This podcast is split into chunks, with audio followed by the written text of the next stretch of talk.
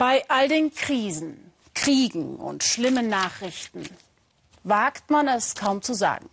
Heute ist Weltglückstag. Die UN hat ihn ausgerufen. Wir vom Weltspiegel wollten Ihnen in diesen schweren Zeiten auch mal eine Geschichte rund ums Glück erzählen.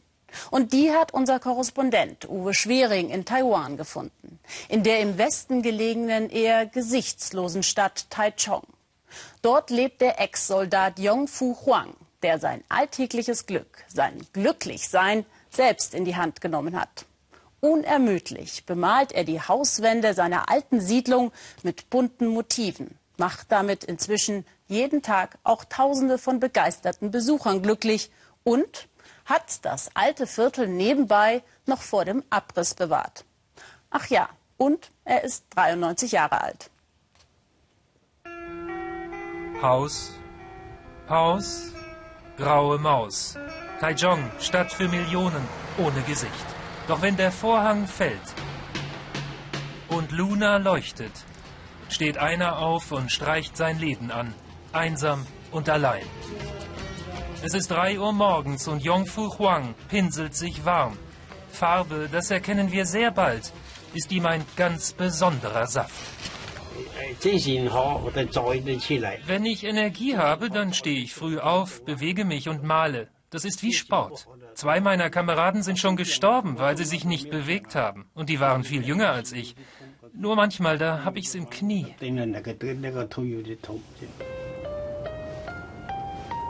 Huang, Ex-Soldat und Autodidakt, erherrscht über Relikte eines alten Militärdorfes, wie ein Eremit. Alles sollte weg, Abrissbirne. Aber nicht mit Regenbogenoper. Der hat einen Plan. Ich male mir die Welt, wie sie mir gefällt. So schön und bunt, dass alle sie lieben. Auf ewig.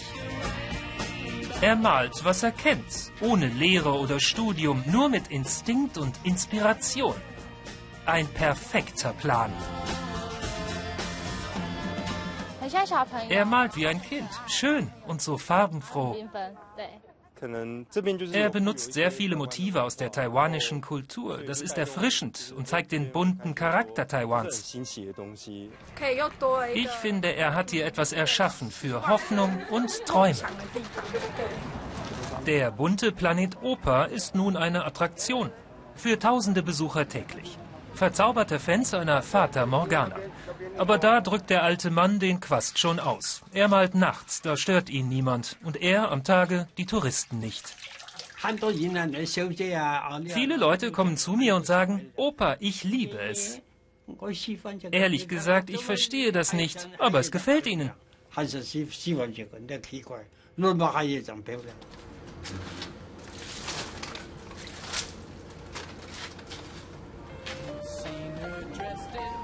Huang hat Geschichte mit dem Pinsel verteidigt.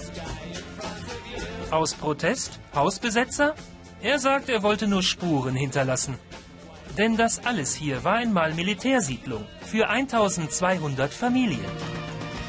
Nur elf Häuser stehen noch im Knusperhäuschen-Look und die Bulldozer weit weg.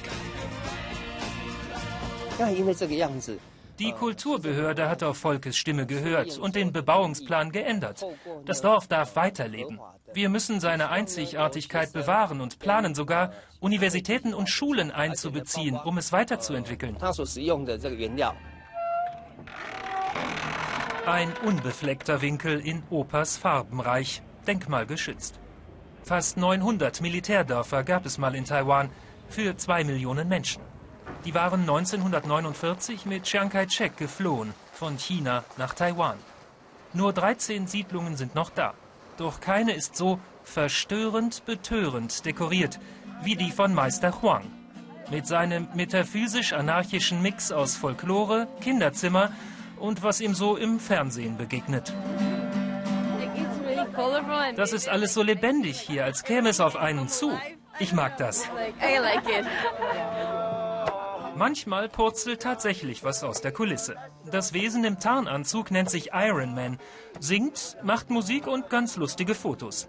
Anfangs hat er sich selbst eingeladen, aber jetzt ist der Mann mit der Maske Teil des Gesamtkunstwerks. Das ist Chang Fei, ein Entertainer. Der kann alles. Die Kinder sind begeistert. Ich auch. Hier sehen wir Lin Shuho, super Basketballspieler. Der sieht auch noch gut aus. Die Amerikaner lieben ihn. Und hier, das ist Bruce Lee. Zeitgenössische Kunst, neu definiert. Und so pinselt Regenbogenoper weiter an seinem Denkmal. Schaffenskrise, Malhemmung, im Leben nicht. Ich liebe Farben.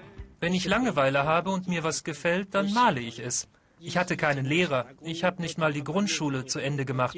Aber ein Flugzeug bin ich geflogen. Ein kleines nur. Eine F-86. Aber das ist wieder eine ganz andere Geschichte.